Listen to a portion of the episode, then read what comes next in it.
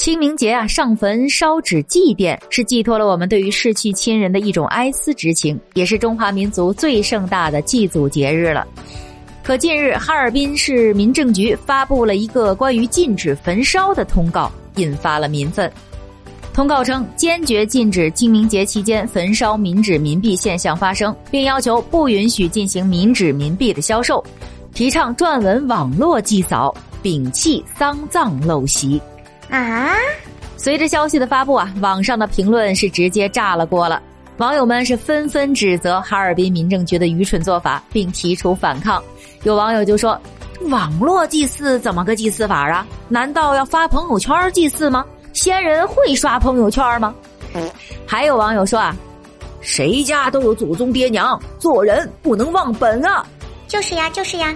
哎，咱就是说吧，这个提倡文明过清明，哎，没问题。但发布强制性的政策，这就让咱们老百姓心里觉得不舒服了。还把这几千年的祭祀习俗突然给说成是陋习，哼！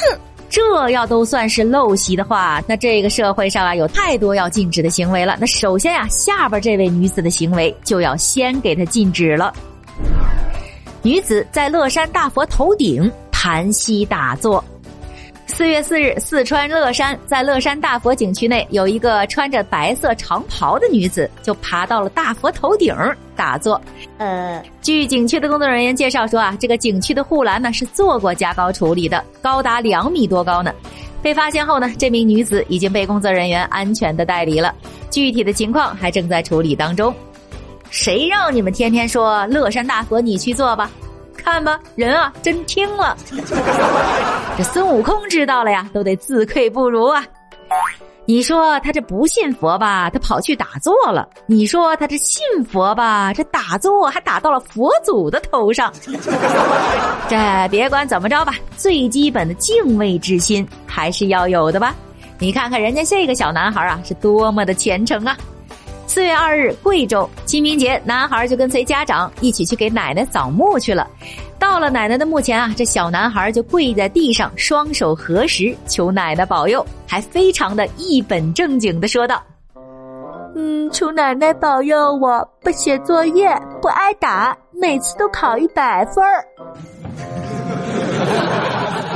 孩子的家长啊，觉得挺搞笑的，就给他拍了下来，放到了网上。哎呀，这孩子啊！是在上学和上进之间，选择了上坟。这奶奶在下边听到了，得说了：“乖孙子，换个愿望吧，快别为难奶奶了。”下边这个场景啊，好像也只是在游戏中才见过的。女子睡醒发现房顶被吹走，不会吧？四月三日，安徽淮北女子一觉醒来啊，屋顶就被风给吹走了。视频发布者宋女士说自己呀那时候正睡觉呢，睁眼呀就看见房顶被风给吹没了。那时候啊还正下着雨呢，自己家的房顶啊是铁皮做的，预计啊损失得五千元左右了，并说啊以后再也不住这种房子了。这房子啊确实它不结实，这风啊也够大的了。没想到啊，在电影中的场景啊，在现实中啊却上演了。哎，再想象一下，这正睡着觉呢，呜这一阵风，这把房顶子就这么给吹跑了。哎，那就赶紧的吧。啥呀啥呀？说话呀！打开天窗说亮话。哎。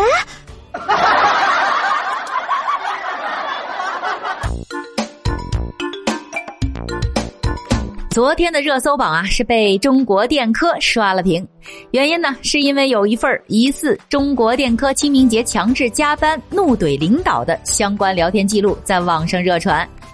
这份聊天记录显示，中国电科成都区软件开发事业部的一名员工，因为领导安排清明节加班而暴怒，在微信群里发泄了自己在过去一段时间内加班的怨气，并引起部门同事的集体共鸣，纷纷要求离职。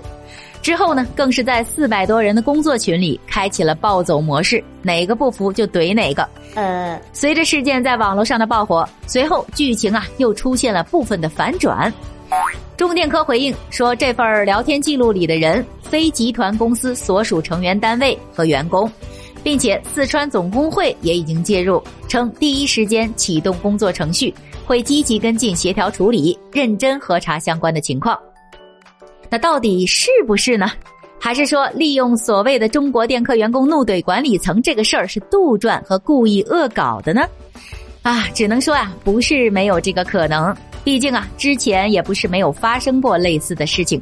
不过呀，现在都已经不重要了，因为啊，目前从网友们的态度和议论上啊，已经是不再关注它到底是不是中国电科了，而被关注和议论更多的呢，则是公司可否强制员工加班。过节加班可不可以拒绝等类似的这种加班现象，而中电科说的所谓的临时工，其实就是咱们当今社会无数被迫加班打工人的缩影。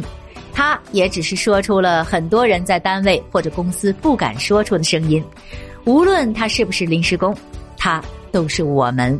嗯，中电科跟我们没有关系，但这种过度加班的现象。却跟我们每一个打工人息息相关，到底该怎么处理？要打破林林总总的加班文化，不能只靠诸如热搜这样的舆论压力吧？